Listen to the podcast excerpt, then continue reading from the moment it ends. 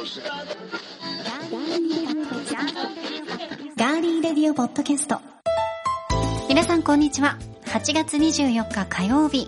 残暑厳しい日が続いていますがいかがお過ごしでしょうか？今週も名古屋のスタジオからお送りしていきます。ガーリーレディオポッドキャスト。お相手は高田沙織です。そしてエクターの荒地です。よろしくお願いします。よろしくお願いしますちゃんと今週は呼びましたよ 最近はもう、呼び捨てか、うんあの、足立って言えないかどっちかですもんね。はい足立剛とかね 足立剛とかね、もう何でもいいですよ。ねえ、はい。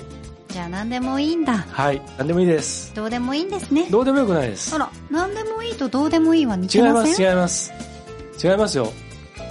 だって、くあの、ラーメンかスパゲッティかどっちいい？ってどなどっちでもいいよとか、うん。あ、いいよ何でもって言うのと、うん。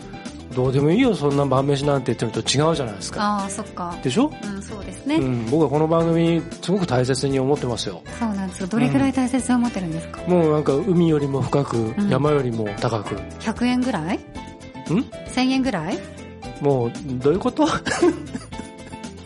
？1万円ぐらい。1万円分ぐらい大切に思ってるということでいいですか、はい。はいじゃあ1万落ち円分ないふりをやめましょう。1万円分の価値だそうです。剛殿にとってはね、うん。はい。私にとっては1億円分だけどな、う んわかりました。はい。僕もじゃあそうなれるように頑張ります。はい。8月24日からスタートしたものがありますね、あ、そうですね。はい。はい。東京2020パラリンピック。今日これ聞いてらっしゃるのが皆さん夜なのか朝なのかによりますけど、とにかく、まあ、開会式がね、夕方からかな？うん。あるのかな？はい。うん。えー9月の5日まで13日間全22の競技が行われます。はい。はい。障害のあるトップアスリートが出場できる世界最高峰の国際競技大会ということで、はい。え夏季大会と冬季大会があって、うん。国際パラリンピック委員会は大会を通じてえ共生社会の実現を促進することを目指しています。はい。それぞれのオリンピック開催都市に原則としてオリンピックと同じ都市同じ会場で行われますね、はい。うん。まあ、特に日本はもうレジェンドクラスのね、すごいトップパラアスリートが、多いですよね。多いですしね。うんあの、テニスの国あ枝選手とか上地一番選手とか、最初にこう国枝さんがパッて思いす浮かばれますね。ごい人ですよね、あの人は。です。で、世界中にすごくね、あの、彼をリスペクトしている、ね、うん。トッププロテニスプレーヤーの、いわゆるその健常者のテニスプレーヤーも彼をすごくリスペクトしてますしね、うん。上地結衣さんもそうですし、はいはいはい。あとあの、陸上のね、一躍前回あの、リオの時かなにあの、もう、あの、シンデレラというか、あの、彗星のごとく現れたあの、辻選手はいですかね、スプリンターのね、うん彼女もすごくね、あの、注目されてますし、まだまだたくさんね、いろんな競技のアスリートがいるんで、はい車椅子のバスケットボール。はい。もうあれも痛そうっていつも見ちゃうんですけどうん。音がすごいぶつ。かり合いでね。はい。ああい。ったものもまたうん。見どころの一つだと思いますので、うんまあお家でうん。見られる時はね、うんぜひねまたお家ですね。はい。応援したいと思います、うん。では早速皆さんからいただいているメッセージをご紹介しましょうマコロンさんからいただきました、ありがとうございます。えー8月10日配信分聞いて送ってくださっていますはい。え高田さん足立さんこんにちはこんにちは。高田さんがお父さんから卓球は向いていないと言われた話を聞き中学時代に卓球部だった僕は思いましたえー卓球部だったんですね。ん。高田さんは小柄でスレンダーなのでフットワークが重要な卓球に向いてるんじゃないかと思います。高田さんのお父さん番組を聞いていたら僕の生意気な発言お許しください。卓球に親しんで好きになってほしいですといただきます。卓球が嫌いなわけではないですよ、うん。卓球見るのも好きだしよね。そうなんです、うん。あのやるのもね。オリンピックの時もずっと応援してましたしね。ずっと応。援してましたよ、うん。はい。見るのもあの、やるのも別に嫌いじゃないんですけど、うん。選手とか、うん。その極めていくには向いてないんじゃないかと言われたんですよね。だからまあそっか卓球やってたマコロンさんにうん向いてるって言われるとちょっとまた、あの機会があったらはい。ピンクのラバーとかでやりたいですね、うん。今度からね。ね。そう新しくなりますからね、うん。色もね解禁されましたしね。はい。まあ、どっちにしても幸田さん素晴しっこいんで、何ですか？すばしっこいってす。ばしっこいじゃないですか、あなた。走ってくる？ね走ってったりとかね。えってやめてもらっていいですか、はい。走ったりね。すばしっこいんですよすば。しっこいですね。はいシュッてこう。はい。私、フェンシング向いてると思うんです向いてると思います。でしょ？はい。フェンシングはね。ばあとね、バドミントンも向いてるかもしれない。ああの、叩きつけですよね。うんうんボそうそうそうールを叩きつけたり。ああ、そうですね。バレーはちょっとだけやってましたけど。テニスっていうよりもやっぱバドミントンかフェンシングかって感じですかね。うん、はいどっちもなんかすごい、うんあの、やりたいですね。はいフェンシング。もう、あの、超ダッシュしながら逃げ回るフェンシングみたいな。走り回って逃げ回って叩いて逃げるみたいなね。そうですね。叩いてかぶってじゃんけんをポンとかだと、じゃんけんは弱いけど、はいすばしっこいから、そういうのはいけそうな気がします。はい。はい。ありがとうございました。さあ、番組へのメッセージは、今聞いてくださっています、ガーリーレディオポッドキャストのページにメッセージフォームがあります。そこから送っていただくか、番組のツイッターもありますので、ぜひフォローをしていただいて、ハッシュタグ、ガーリーレディ、ハッシュタグ、GRPC、または、ハッシュタグ、カタカナ、ガリ、ひらがなの漢字の日、ハッシュタグ、ガリの日など、タグをつけて送っていただいても OK です。皆さんからのメッセージお待ちしています。では今回も最後までお付き合いよろしくお願いします。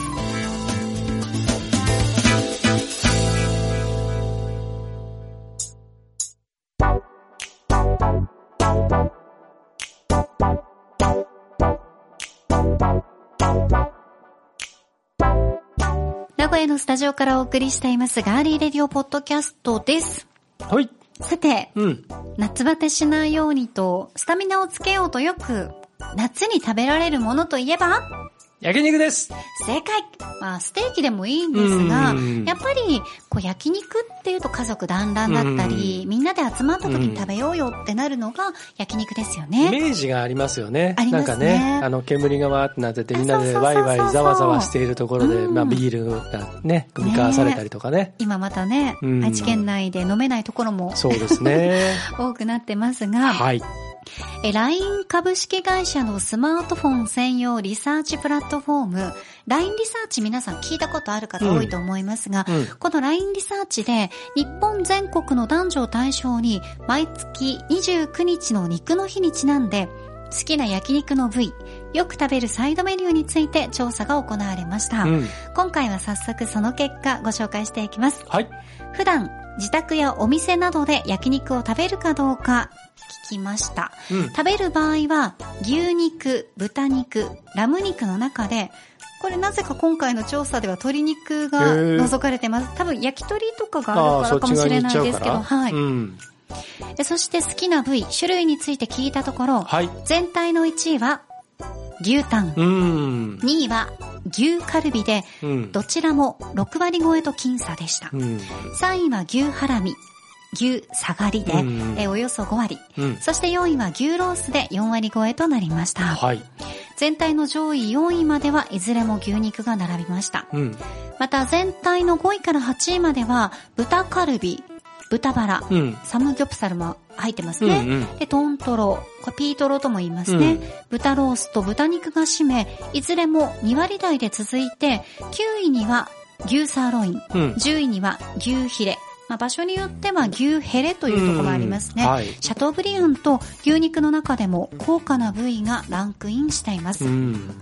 うん。年代別に見てみると全体と同じく牛タン、牛カルビが全ての年代でトップ2を占めています。はい。牛タンは特に20代で7割弱。うん。他の年代よりも割合高めですね。若い子なんか牛タン好きな子多いですもんね。そうですね。うん。うん厚みのあるものから薄み、薄いものまでね、好きですね。はい。で、50代のみ順位が入れ替わって、え牛カルビが1位になっています。え。うん。50代では牛カルビ、牛ロースの割合が最も高く、この2つは年代が上がるにつれて割合が高くなる傾向も見られたそうですよ。うん。また、牛ハラミ、下がりは30代、40代の割合が高く、はいそれぞれ6割弱でした。うん。その他ランキング外となりましたが、男性の30代以上では、ミノ、島町、うんこれてっちゃんですね、はい。の割合が2割超えと高くて、特に40代男性の割合がやや高い傾向にありました。うん。さらに10代では、これ驚きですよ。うん。そもそも、焼肉は食べないうんという人の割合が他の年代に比べてやや高いことも分かりました。うんまあ、ここまでがどんな部位とかが好きですかっていうね、ものをはい。ご紹介してきましたが、え続いて焼肉を食べるときに、はいよく一緒に食べるサイドメニュー、うん一品料理についても聞いたところ、うん全体のトップ2はご飯、えうん。そしてキムチ、うん。まあ、白菜、追いキムチ、角的などで、どちらも5割超えでほぼ同率でした。はい。3位から5位までは焼き野菜、サンチュ、生野菜の野菜系が続いて、6位がユッケジャン、コムタン、わかめスープなどのスープ類。うんそして7位はデザート系からアイスクリーム、シャーベットがランクイン。8位と10位に締めに食べたいビビンバ、ビビンパ。うんね、どっちとも言いますね。はい冷麺がランクインしました。はい。あ、お腹空いてきた。うーん、食べたいねね。今すぐに。ねえ。リスナーの皆さんの好きな部位、焼肉の部位ね。うん牛、豚、えー、ラム、うん今回はありましたけど、はいまたサイドメニューはランクインしてましたでしょうか、うんね。ちなみに、はい剛殿は、うんえー、お肉、焼肉でうんこれとこれとこれとこれが好きっていうのはありますか、レバーと、うんそれと、レバーね、えー牛、牛レバーね。牛レバーですね。あとは島町と、うん、しましょう、はい。まああと味噌とんちゃんと、うんえーまずその3つは絶対欲しくて、あとうんハツ。あ、美味しいですね。うん、コリコリした感じのねう。ん、うん、うん、うん、うん。で、あとはまあハラミあ、もう、間違いないですね。ですかね。はい。えーまずその4つは絶対マストですね。僕はあの、いわゆるロースとか、そ赤身的なところは、焼肉屋行ってわざわざそれ食べようとは思わないので、あ、そうなんうだ。ん、むしろその、ホルイチボとかも？イチボは食べますよ。うんうんうんイチボとか、ただあの、どっちかというとちゃんとした、ちゃんとしたっていうと変ですけど、うん肉屋に並ぶような部位のものっていうのは別に焼肉屋じゃなくても食べれると思っちゃうんですよへね。ー。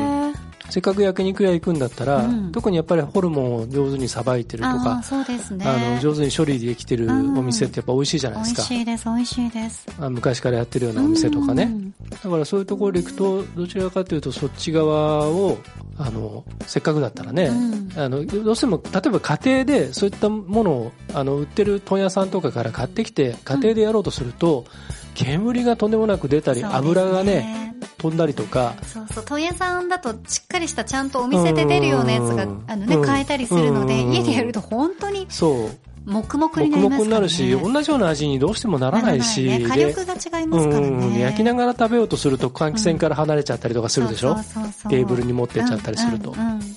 だから、やっぱり焼肉屋へ行くと、だか特に昔ながらの焼肉屋とかね、あの、が好きだったりもするんで、うん無塩ロースターで高級な感じのとこよりは、そんな感じですかね。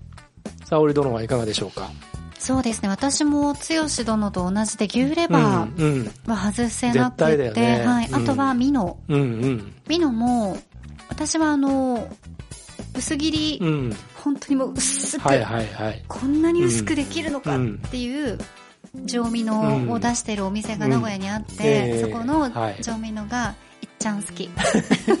もうなんかさ、ミノさ、もうさ、こんな分厚い、いるあるじゃんあるある、あるしさ、もうさ、そういうんじゃないんだよ。一生噛んでなきゃいけないミノある。そうそうそうそうそう。ずっとあの、ゴム感、ゴム感がすごい。うん最悪もう出すしかないみたいなね。そうそうそうそう。飲めないミノ出す店はもうありますよね。行かないです。まあ当も然もう今行かないですけど、う、はい、もう、もう一回そういうとこ行くともう、二度と行かないですし、うんそ二度とそこで焼頼まない肉屋を名乗るなと思いますよね。すごいのありますもんね。ありますありますやっぱりその、ね、はい見た目が綺麗汚いにうん関係ないですからね、うんお肉の仕入れはね。んそうなんですよね。あとは、その、まあ、牛ホルも好き。あ、あ、牛ホルはね、うん牛ホルはもうずっと食ってられますね。本当に美味しいですね。あの、あとあれですね、あの、僕ね、うんあの、えっ、と、よく行く店がね、うん。あの、いわゆる問屋みたいな店なんですよ。うんうんうん。で、店先でも買えるんですよ。はい。で、中でこう、食べれるようになってるんですけど、あのね、ちょっと変わった店で入場料を払うんですよね。入場料。入場料、うん、1000円ぐらい。お店の中うにん入場料。うん。あいうなんかキャンプする時の入場そうそう、料みたいみたいな感じな感じで払うじゃないですか。はい、そしたらテーブルに通される。うん、テーブルにつくでしょ、うん。そうするとね、あの七、輪かなんか置いてあるんですか、うん、まあ普通のそのロースターがこうあっへて、ーで、ちゃんとこう換気扇が上についててはい、なんですけど、あの、ご飯とね、うん。生卵とね、はいあとカレーとね、うん。あと卵スープはい。は、えっ、と、食べ放題。食べ放題？うん。で、えっ、と、あと、その、例えばホルモンとかレバーとか、うん。そういうのがね、ほとんどね、えっ、と、もう、なんて言うんだろう。お店でこう、店頭で買う料金と変わんないんですよ。うーん。だからね、100円とかね、う そのホルモン100円とか。ん。で、食べられちゃう。んでご飯とかはレレバー200円とかの食べ放題。っていう店があってちょっと後で教えてくださいましょう。んんんあの、池下というところにあるんですけど、へー名古屋のね。あ池下にあるんだ。で、そこをね、ランチやってて、今ちょっとコロナの関係でランチ営業してない時もあるんですけどはい、はいはい。ランチに行くとね、なんとね、驚くなかれ、1000 1000円ぐらいでね、ホルモンセットっていうの、例えばた、1100円かな、今。た、たえっ、と、あるんですよう。消費税入れて。うん。そうするとね、あの、えっと、大体ね、7、8種類、その日の、あの、仕入れの具合で、うん。ホルモンとか味噌とんちゃんとかいろんなものが、ミックスされてる。こう、ちょっとずつ皿に盛ったやつうんがセットになってて、へー。で、あとはさっき言ったようなそのご飯とかカレーとかそういうのは同じように食べ放題なんですよ。で、なんなら別にあの飲める日だったら昼からビール頼んじゃってもそうですね。いい感じうんうんうんっていう店があるんですよ。最高じゃないですうんか。そこをよく行くんですご近所？うん。いいですね。近所にそういうとこがあるとね。前の事務所の近く。あー前あっちの方はいはいはいはい。うん前の事務所は私、あの、うん知ってるので、うんなるほどね。そうなんですよ。はあ、はあはあはあ、いいね。いいですよ。じゃあまた、あの、いろいろと、もろもろ落ち着いたらちょっとうん、そこはね、ホルモン、どっちかというとホルモン専門みたいな感じで、うーんでも、ね、一応その、ランプ肉とか、うんうん。そういうのもあって、しいね。ランプもね、500円ぐらいなんですよ。安くないですか？あ、そうか、おろしやってるから安くなるんですうんうんうんね。そうなんですよ。タン、タン1本とかね。ねえ、すごいね。あれが来ちゃうっていうね。それちょっとね、一本はちょっとね、切ってほしいね。なるほどね。はサイドメニューどうですか？サイドメニューは。サイドメニューは、うん。そうだな、まあ、やっぱキムチは外せないのと、うん。あでもな。ナムルは？生千枚かな。生千枚をこう食べながら、うん。またねあの一宮の木曽川の、木曽川町の方に、はいはい。木曽川町でいいのかな、うん。美味しいお焼肉屋さんがあって もうその誰かどっちかが飲めなくはなっちゃうけど、はでそっちそこに行くとその生千枚をうん。食べながらも、うん。ビーツのビール、うん。もうチビチビやるのが 美味しいですね。いいですね。あとはなんかユッケジャンスープとか、うんケールスープとか、うん辛いものが。カルビクッパ系のものとか。あのねクッパ系のご飯が混ざるよりはあ私はースープ。スープで。ユッケジャンスープの辛いやつ。うん激辛とかでいいですね。うんなるほどね。うん。どうですかんサイドは？サイド僕は、あれですよ。カルビクッパは必ず。あご飯も入れちゃう。うん。えご飯だってワンバンしたいじゃん、うん。ホルモンのタレとかでワンバンして、うん。して、うん。なおかつご飯食べるの、うん。えお腹いっぱいになるじゃなんるなる。それでいいんだ、うん。やあっぱりね、白ご飯は絶対欲しいでしょ？焼欲しい肉の時は。ビール飲もうが何しようが。もう関係ない。ねうん。白ご飯絶対食って。う、ん。でまあユッケジャンスープ行くか、カルビクッパ行くかって感じ。たまに気が向くと冷麺行く時もありますけれど。忘れてた。冷麺、うん。いきますうね、ん。あれのね、スイカが乗ってるやつ。いらない。とか、梨が乗ってるやつとか。いらない。あら。私あのスイカとか乗ってるやつもその韓国とかうん。梨乗ってるんですよ、うん、乗ってますね。はい。いらないですね。あーそうなんですね。あの一緒にいる人にし、スッて 渡しますね、まあ、はい。焼肉の話はつきませんけど。そうですね。あの、さっきね、ちょっと、あの、一つ、あの、出てきた話題で、50代以上とかだとロースとか、うん。あの、カルビが多くなるっていう話がありましたけど、はい。あれはやっぱりね、その年代から上の人たちって、昔からの焼肉ってやっぱり、とりあえずカルビとロースっていうのはもうマストアイテムだった。ね。タンとカルビとロースを頼むっていう、絶対に。うんうんうん。うんでホルモンとかあんまり食わなかったんですよねその世代の人たち、あそうなんですね、うん。まあ、今でこそねホルモン焼きとか、あのもつ焼きとかみんな行きますけど、うんだからそういう原体験があると思うんですよね。なるほどな。でそのもうちょっと下の世代になってくると、はいはいうん、ぐら。い40代とか30代の人たちになってくると、うん。世の中の焼肉屋がうん。いろんなそういういろんな部位のものをメニューに掲げるように一般的になってきて、だからハラミとうん、昔はですから本当に多いんですね。昔ながらのそのうん。七輪でやってるようなところはん。そういうなんていうか本当のホルモンいろんな部位のホルモンを扱ってたけどうん。一般的な焼肉屋ってあんまりそういうのなかったんですよね。うん。うん、だからで今のむしろそういう30代40代の人の方がいろんな部位を知ってますよね。う、ん。上に行けば行くほど知らない。ああなるほどね。うん。でその味もあんまり知らない、うん。うん、で衝撃的なのはその10代20代とかでそもそも焼肉は食べないっていうね。いやいやいや。この話題はちょっとまたいずれまたちょっと触れたいなと思うんですけど。触れたいですね、はい。い、やーまたその人たちに話を聞いてみたいですね、はい。ビーガンじゃない限り、うん、焼肉食べない。いらないってことですもんね、僕ねステーキっあのねてこと？うんまあそっち、うん、だからいわゆるいきなりステーキとかやっぱりステーキとかそういうとそうころは。ななんかあのインタビューかなんかでそう焼肉は行かないけど、うん。そういうなんかステーキとかハンバーグを食べますみたいなうん。やつはなんか見たことありますけど、あのねなんだったかな？ちょっと話があれ膨らんじゃうってあれなんですけど、うんうんうん。そのまあ、若い人別にあの責めるでも何でもないうん。話なんですが、あの今の人たちっていわゆるちゃんとこう中身が分かってない店って行きたがらないんですよね、うん、だからもう要するにネットとかで見て、うん。値段も内容も分かるものの方へ、うんうんうん。安全牌をの方へ行くっていうか、みんな細かく調べますようんね、うんうん。本当に。だからここ行ってこれ食えばいくらで収まるとか。そう。いやいや本当にその金額とかも、うん。ネットをちゃんと見て、うん。これがこうでこれがこうだから、うんこうだよって、うん。私もその大学生の子に提案されましたもん、うん。だからいろんなクーポン使ったりとか、いろんなキャンペーンとかいろんなことでこうなるよっていう感じでしょ、だからそのなんていうのかな、まあたまあ、チェーン店もありますけどね焼肉屋は、でもそういうとこ行って冒険してなんかあの支払いの時にびっくりするよりはもうやっぱりステーキとかに行けば1000円で、まあ、一応は食えるわけじゃないですか。今のがあんま飲まないしだからそういう風になるんじゃないですかね。ね同じ肉だしみたいえな。そうですね、うん。でももう一言まあこれも多分また次にねあの二人で深掘りしたいと思いますけど、焼肉行って飲まないなんてってうん。ね思っちゃうけど、うん。まあ、そもそも飲まないんだっていう子たちも増えてるのはそうですすね。ね。うん、焼肉屋で、もうちょっと実はいっぱいエピソードあるんで、うんこれ紹介したいもうめちゃくちゃ面白い話あるんですけどそれはまたいずれ。はい、はい。また次回ね、はい。い、ずれいずれですね。はい。膨らませたいと思います、さあではここで一曲お送りします。はい。カリフォルニアのパンクロックバンドバブル。アルバムロックンロールヘルから一曲です。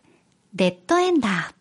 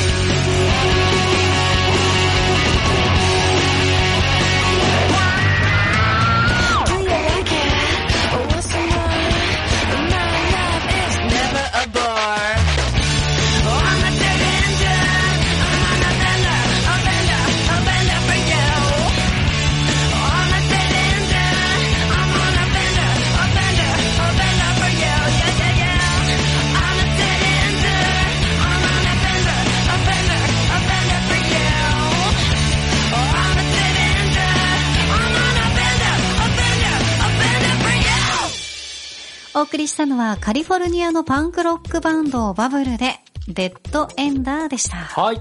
暑い日にはね、お肉食べながら、うん。こうね、バブルの曲聴いて、シ これねャーってなりたいですね。このロックノールヘルって、彼らの4枚目のアルバムなんですけど、はい収録曲がね、10曲、12、3曲入ってんのかな、はいはい。でね、一番長い曲でね、2分ちょっととかね、短いの1分とかね。そんなに短いね。長くても短いですね。そうなんですようん。もう本当にあの、いわゆるパンクロックな感じでね、疾走感でガーッといく感じなんですけど、うん。もともとあの、えっ、と、ビクセンっていうね、いわゆるハードロックガールズバンドはい。が、あの、80年代の終わりぐらいに、えーデビューして、結構あの、人気があったんですよね、世界的にも。でね、日本にも、あの、ファンが結構いて、名古屋にもね、来てるんでね、このビクセン。へー。うん。で、そのバンドではベーシストだった、シェアっていうね、えーメンバーがいるんですけど、はい彼女がリードボーカルとギターを担当して、あと、えー男性3人を従えて、で、このバブルっていうバンドをやってると。そんなバンドです。へー。なんか結構、パンクロックってね、うん私は身近ではなかったので、うんでも1980年代後半だから私が5歳とか6それが歳ぐらい。88年かな？この、えーと、そのビクセンっていうバンドがね、そのか、彼女がいたその元のバンドは88年はいにデビューして90年代前半までちょっと人気があって、このアルバムはね、2000 2007年ぐらいのアルバムかな。はいはい。うん。またちょっと、あの、一度、はい。チェックしてみたいと思はいい、ます。面白いですよ。はい。続いては、今回の気になるニュース。私、コーダが今気になっているニュースをご紹介します。では、ニュースセンター合田さん、お願いします。はい、お伝えします。高齢者らの薬の適正使用をサポートする地域連携薬局の認定制度が今月1日からスタートしました。薬の情報を一括で管理するかかりつけ薬局を普及させ、複数の医療機関にかかる患者が過剰に薬を使うのを防ぐ狙いがあるということです。以上ニュースをお伝えしました。ありがとうございました。それでは、続きましては、お薬は、お薬で、お薬だよ。赤ひげ薬局。よろしくお願いします。のコーナーです。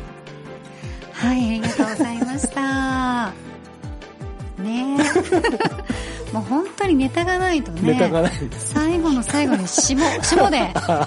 別に赤ひげ薬局が霜っていうわけじゃないですけど。大切ですよ。大切。うん。そういう力だって。はいお薬の力だって大切。大切ですよ。うんうん。ね。うん。健康は大事。健康大事ですよ。うんと。いうことで補足してきますね。はいいいですかね。うんはい。まあ、足立剛の、うんえー、かかりつけ薬局がうん。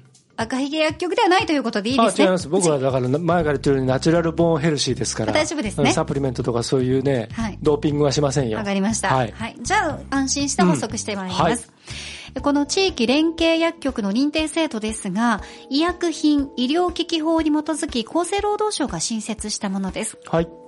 地域の医療機関と連携し、患者の入退院などの際に情報を交換します。地域の医療・介護関係者が集まる会議に参加します。うん。在宅治療中の高齢者宅を訪問し、服薬指導を行います。などの要件を満たす薬局を、これ薬局で要件を満たしてるんですね、うんうんさっき言ったの。はいはいこの薬局を都道府県が認定していて、うん薬局名は各都道府県のウェブサイトで紹介されています。持病を多く抱えている高齢者の方というのは、受診先が目、うん耳、うん腰とかでこういろいろとうんうん複数にまたがってますよね。はい。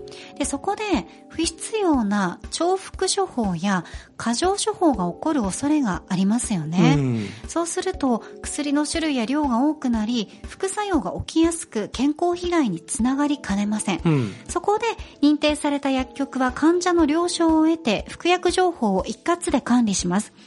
問題があれば医療機関に連絡して薬を減らしてもらう調整もできるんですね。認定薬局は飲み忘れが多い患者さんには、うん忘れにくい管理方法を助言するということで、また、夜間休日の調剤を当番制で担うことも求められているそうですよ。はい。うん。うんうん。なるほどね。あの、これいいと思いません？いいと思います。ねいいと思いますし、うんあとその、なんて、特に、あの、例えば、一人暮らしの老人の方とか、はいはいはい。あと在宅医療を受けてる方とか、介護を受けてる方とかって、うんやっぱりその薬の管理って自分一人で全部はできなくなってくると思うんですよね。いや、できないと思いますよ。私もいくつか薬とか飲んでるじゃないですか、うん病院からもらう。うんこれ、なんだったっけって、あの中に書いてあるのを忘れると、あれ飲んでよかったっけダメだったっけって思って、うん間違えて飲んだこととかあるので、うん。危ないですもんね。うん。そう、その、うん。誤飲ということもあると思うし、うん。とともに、その、飲み忘れだったりとはいか、過剰だったりね、うん。逆にね。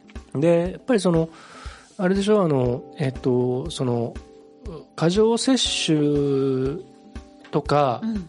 っていうことはすなわちその出す側のい,、まあ、いわゆる医療制度のいわゆると点数制度っていうのが大変あの大きな弊害になっている部分もあるんですけど、はい。そのむやみと薬を出してしまっているのが今までずっとまかり通ってきてしまっていてだからそのとりあえず薬出しとけみたいな、そう、だから、うんあのーそういうのをずっと経験してきてる方たちは、うん。ねえ、足立さん、うん。聞いてよ、この前ね、具合悪くて病院に行ったらさ、薬も出してくれんかったと、みたいな、薬を出されることがうん。正解で、うん。薬を出さなくても大丈夫ですよって言われても、そしたらその病院とか先生が悪になるみたいなね。うん。うん。そうそうそうそう。いう人たちもいるから、ね。なんかその注射も一本も打ってくれへんかったとかね。そうそうそうそうそうそうそう大丈夫だよって言われて、そんなのね、信用できんわね、なんて言われちゃった日にはね。でも、そうすることによって、どんどんどんどんその自然、その治癒力っていうかね。体が自分でね。それがおかしな薬漬けみたいな風になってったりとか、その問題もこれでもって解決、解消していこうという目的もあるんですよね。しょうね。うん。と同時にやっぱりお薬手帳っていうものも、はい。そのまあ、全員が全員使ってるものでもないし、うん。で今あの実はあのワクチン接種のところでは、そのお薬手帳っていうのも大変重要なものになってくるんですよね。見。せた方がいいんですか？もちろんもちろん。うん、であの場合によってはその、えっと、接種会場によっては、はい。よよってはというかほとんどの会場は必ず置いてあるんですけど受付をした後に、はいその予診といって受けてあ打っていいかどうかっていうのをドクターに直接問診ができるシステムなんですね。はい。でそのて、えー、と受付からその予診に行くところに相談窓口が大体置かれてるんですよ、ええでそこには薬剤師の先生がいらっしゃったりしてあの先要するにドクターにその問診を受ける前で相談をすることもできるんですね。実は私こういう病気をした基礎疾患がありますとかうん。あと普段こういう薬を服用してるけど大丈夫ですかねとか。でえっ、とカルテにまあ記入するときにこれどっちにチェックしていいか分かんないんだけどどどうしたらいいですかねとか。でそういう風になっているのでですから普段どんなお薬を飲んでいてどういうその自分が病気とかね過去の病気も含めてそれを把握しておく必要があってだからそのお薬手帳やもしくはそれに類するものはい。うん、薬局でね薬の例えば今だとカラーコピーで薬の写真とはい。その名前とそうですね。成分と全部書かれたあのコピーコピーっていうか出力したものをくれるじゃないですかくれます。だからそれとかも全部持ってって、うん。であとは例えば血液をサラサラにする薬を飲んでいる人とかそういったのもちゃんと自己申告をしてやる必要があるあれはすべて自己申告なんですね。はいそこが難しいですね。またね、言わないとかになるとね。だか、ら、あなたは接種を希望しますかっていうところに、希望します、もしくはしませんっていうところにチェックする欄と、自分で署名する欄があるんですよ。ああ、なるほどね。うん、で、ちゃんとその説明書でうん、こういう副反応がある可能性もありますよと。うんうんうんでまたワクチン打ったからといって100%じゃないですよってちゃんと書かれたものをうん。読んであなた理解してますかっていう説問もあるんですよ。うーん。うん、だから結局そのもうあらゆることがこれからはどんどん自己責任になってくるので、うん、だからこそ知らないっていうのは罪になってくるんですよこれから、うーん。ねうん、罪っていう大げさですけどでもそういうことなんですよそうねですね、うん、知らないじゃ済まされない、うーん。うん。まあ、今のお話にあったお薬手帳私はもうあのーさっきね剛殿にも見せましたけど、うん。ウェブ版をはいはい。使っているので、いよね。はい、うん。あのー QR コードをうん。読み取るだけで、すべてはい。お薬の情報が出ますし、ええ。何月何日でっていうので、こう全部ね。いつどこでどういう治療を受けてどういうお薬をね先生がどの人でって、はい、うん。全部見れますので、はいぜひぜひ皆さんも、もし全部ね覚えてるのなんて無理だもんね、うん、こうやってね、うん、何月行ったよねで見れるのがいいと思います。うん。そうですね、うん。はい。はい。今回の気になるニュース、地域連携薬局認定制度、今月からスタートについてお伝えしました。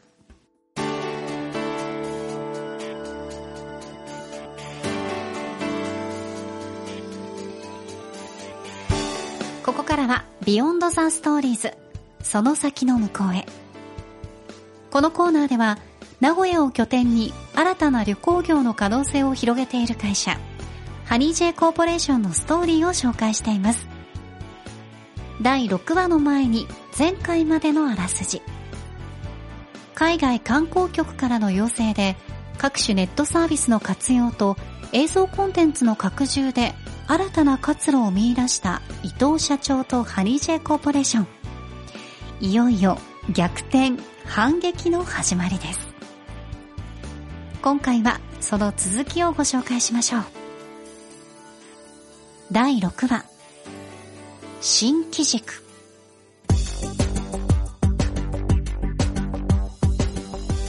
3年前に新しい時代の旅行業を掲げて船出したハニー J コーポレーション苦境にあえぎながら新たな道を模索し続ける中で見出した新機軸それはウェブサイトの構築とウェブサービスの活用でした。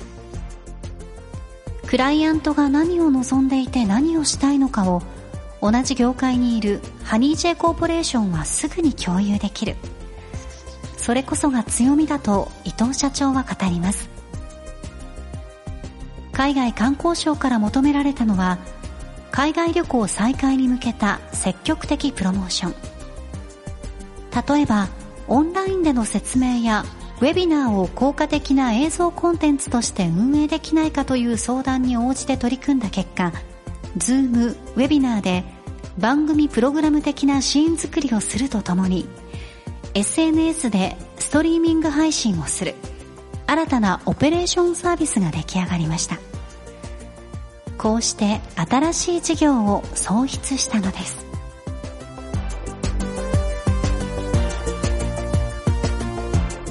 はい。ということでございまして、第6話、新機軸。えー今まで、その、今までというかね、旅行業の新しい可能性をっていうところで、今までの経験や実績を生かして、えーこのハニー J コーポレーションを立ち上げた伊藤社長でしたけれども、はい。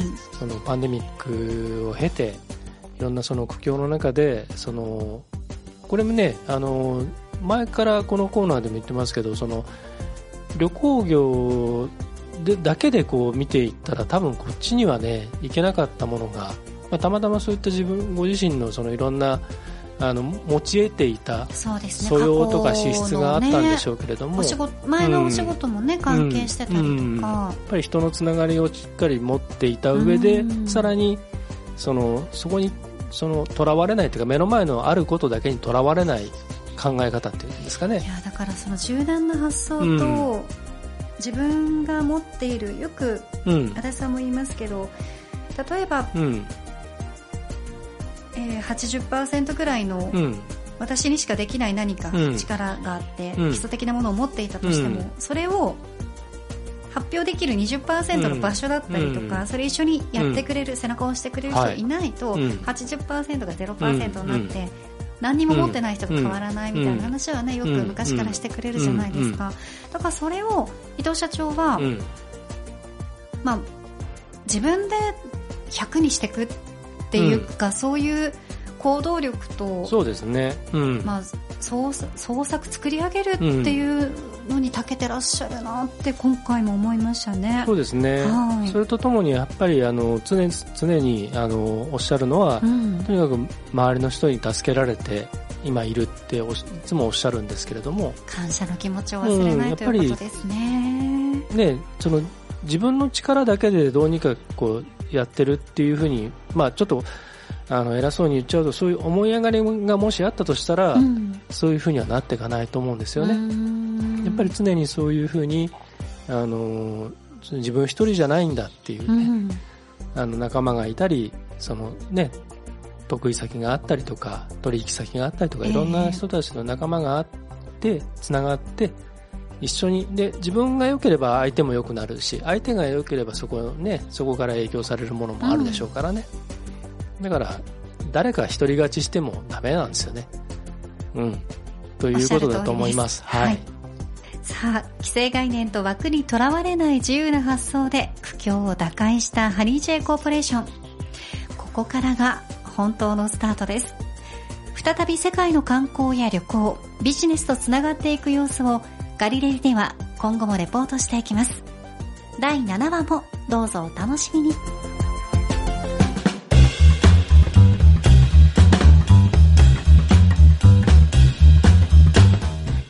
今週のミクストラン25についてご紹介します。はい。8月27日金曜日第13回目は産業印刷株式会社ご紹介します。はい、えーこのシリーズ始まって初めての、はい。えー業種ですよね。はい。とっても特殊な、ううんん、印刷方法で。そうですね、あのー本編をこれぜひ聞いてください。で本編を聞いた方はぜひですねそれぞれがその、えーその中で語られている言葉だったり、はい。キーワードだったり、えーそれをご自身で、うん、えーいろいろ検索したりとかしてみてください。あの本編でもそれ僕たち繰り返し言ってますけれども いやこれ本当にねなかなかあの2人とか、うん。あの出てきてくださる社長の言葉だけでは伝わらないことが非常に多すぎるので、でもそれを調べるとえー、あるそういうことかっていうえね、ーっていうようなね、うん、いっぱいありますんで。はい、今回ちょっととなんかちょっと変わった聞き方になるかと思いますけど、あのぜひお願いします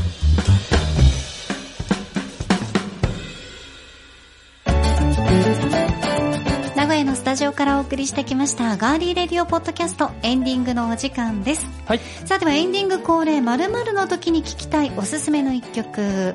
今回はですね、はい。え今日からスタートしました東京2020パラリンピック、ええ。ね、今日から開幕ということで、頑張るみんなを応援届けこの歌。はい。剛殿にテーマ考えていただきました、はい、ありがとうございます。これはあの、えっとパラアスリートの皆さんに向けてだけではなくてあの身近な人だったり自分自身に向けたエンカレッジでもいいので、はい。えーそんな感じで、えー頑張るみんなをとにかく応援ということで選曲してみました。はい。はい。それでは今回は先行は幸田沙織さんが手を今上げて今あの昔の体操の田中理恵選手みたいに競技に始まる前に手を上げて「はい」っていうちょっとやってくださいよ。はい。はいいいね。それでは行ってみたいと思います頑張るみんなを応援。届けこの歌。先行幸田沙織。米津玄師ピースサインうん？はい。この曲歌詞が、うん。ね私が好きな歌詞はその最初のサビに行くとこの、はいはい。さえっとサビ一番最初のサビのところの、うんうん。どうしようもないことに熱烈にいつだって目を晴らした君が二度と悲しまないように笑えるそんなヒーローになるための歌というこの部分がうん。とても好きですね、はい。あのー若い子にも人気、まあ、もちろん老若男女問わず人気の、えー僕のヒーローアカデミアヒロアカの曲でもね、ありましたね。はいはい、はい。うん、ありがとうございます、はい。では、続いて高校行きましょうか。頑張るみんなを応援、届けこの歌。高校、足立剛。ヤングブラッズ佐野元春。やっぱ佐野さん来ましたか、はこの歌ねあのー発売当初は、うん。まあ、ものすごくヒットしたんですけれども、えー、と実は、えーインターナショナルユースイヤーっていううん。国際青年年というのがあってそれのテーマ曲はい。なんですねで結構 NHK でもスポットでよく流れていたりとかええしてそれもあって、まあ、たくさんこう、えー露出が多くてでこれのプロモーションビデオ代々木公園で撮影されたものもすごく話題になったんですけれどもで後々になってうん。これの CD とかレコードの印税はそのアフリカ難民の救済のチャリティーに寄付されたっていうのを後になって発表されたんですよね。よくある手法としてはこの例えば楽曲はチャリティーですってチャリティーです最初に言ってから、うん、だからみんな買って協力してねっていうやり方をするって彼は全然違ってそうじゃなくて自分が気に入って買った楽曲がはい。そのその印税がその寄付されていたっていうところで社会とつながるっていう風な持っていき方をしたんですよ。素晴らしいですね。まあそれ本当にあの素晴らしいことだなと思うと同時にこれの12インチシングルがうん。出たんです。うんそれもうあの大好きなんですけどうん。うん。でこのリミックススペシャルリミックスバージョンの12インチエクセエクステンデッドバージョンっていうのがあるんですけどうん。これのアルバムジャケットの裏面がその当時1985年だったかな、えーっとその当時に世界中で紛争が起きている場所がマップがマップにそれが世界で今これだけ紛争が起きているよっていう、そういいうデザインなんですようジャケット裏返すとね。あんまり知られてないんですけど、だから、まあ、すごく意義のある歌であると同時に、まあ、あの聞いて知ってる方はご存知だと思うんですけどこの歌詞がまたとにかく素晴らしい歌詞なので、えー応援ソングとしてこれを選ばせてもらいましたはい。ね、私のサカナクション同様、佐野元春先生の話になるともう剛殿の目の輝き方と饒舌具合がね、もう違いますからね。私たちが選曲している曲は、Spotify のはい。ガリレディレコメンドで聴くことができます。はい。たくさんの曲がもうすでに詰まっておりますので、ね、うん。はい。ぜひ皆さん、うん。剛殿おすすめの佐野元春先生のはい曲も、私おすすめのサカナクションの曲もはい。入っておりますので、はい。よかったら聞いてみてください。ぜはい、今回も最後までお付き合いいただきましてどうもありがとうございました。ん ?8 月のオンエアは？あと1回ありますよ。あありますよ。うん、あーびっくりした。31日にもう1回ありますよ。あびっくりした、うん。よかった。あなた違いますよって言ってくださいよ。ああなた違いますよって西村さんに言ってください。あーあなたねご自身の番組のことお忘れかと思いますけれどもこうねぐっと開かないとダメですよ。心をねはいありがとうございました。先生。えガーリーレディオポッドキャストお相手は？はい。ディレクターの足立でした。危なかったね。今西村さんに。なりそうになりました なりそうでした。はい。そして私幸田沙織でした。来週もお楽しみに